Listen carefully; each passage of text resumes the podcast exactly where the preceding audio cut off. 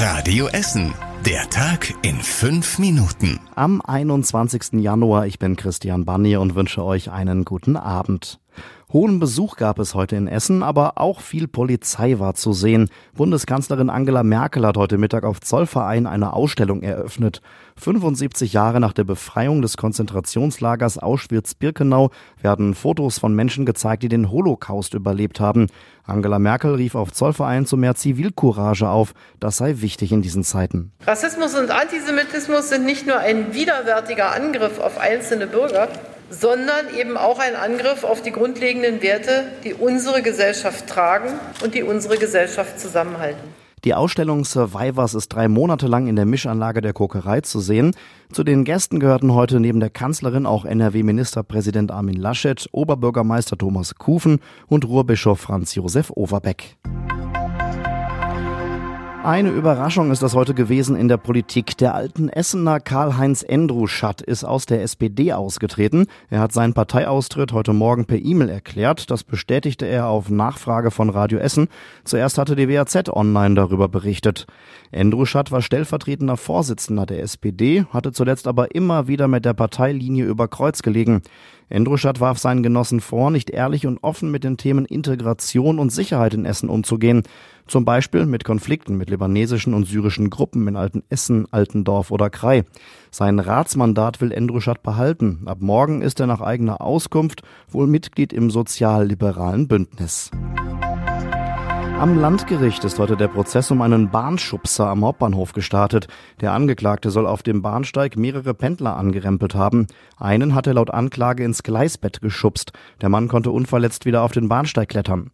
Einen Monat später soll er auf einem Uniparkplatz gegen ein Auto geschlagen und getreten haben. Dem Fahrer soll er eine Schutzbrille geklaut und ihm gedroht haben. Das Urteil fällt in drei Wochen.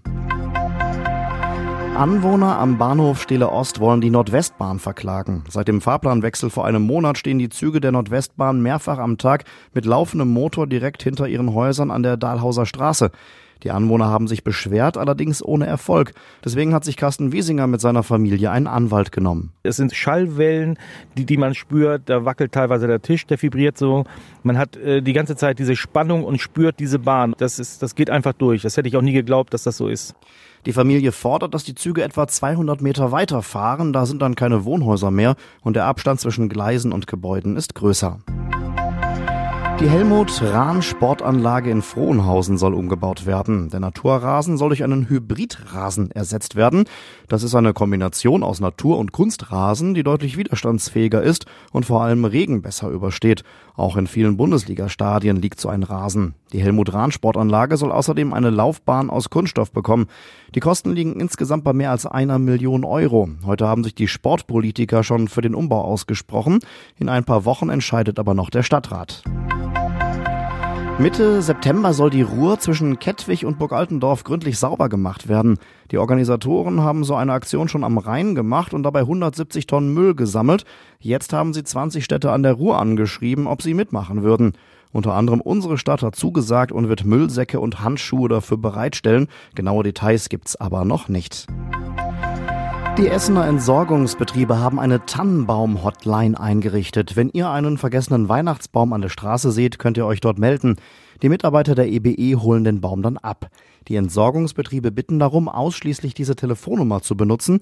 Meldungen über die Mängelmelder-App würden einen festgelegten Weg durch die Stadtverwaltung nehmen und Mitarbeiter unnötig in Anspruch nehmen. Die EBE sind noch bis Ende dieser Woche mit einem Sammelfahrzeug für Tannenbäume unterwegs. Die Nummer der Tannenbaum-Hotline findet ihr in den Nachrichten auf radioessen.de. Und was war überregional wichtig? Beim Weltwirtschaftsforum in Davos hat Greta Thunberg Politik und Wirtschaft Versagen vorgeworfen. Leere Worte und Versprechen brächten nichts gegen die Klimakrise. US-Präsident Trump machte deutlich, dass er nichts von Klimaaktivisten hält. Und zum Schluss der Blick aufs Wetter. In der Nacht sind nur wenige Wolken am Himmel über Essen unterwegs. Die Temperaturen gehen in den Minusbereich runter. Morgen werden Wolken und Nebel wieder dichter. Es bleibt meistens trocken. Mehr als drei Grad schaffen wir allerdings nicht. Das war der Tag in fünf Minuten. Diesen und alle weiteren Radio Essen Podcasts findet ihr auf radioessen.de und überall da, wo es Podcasts gibt.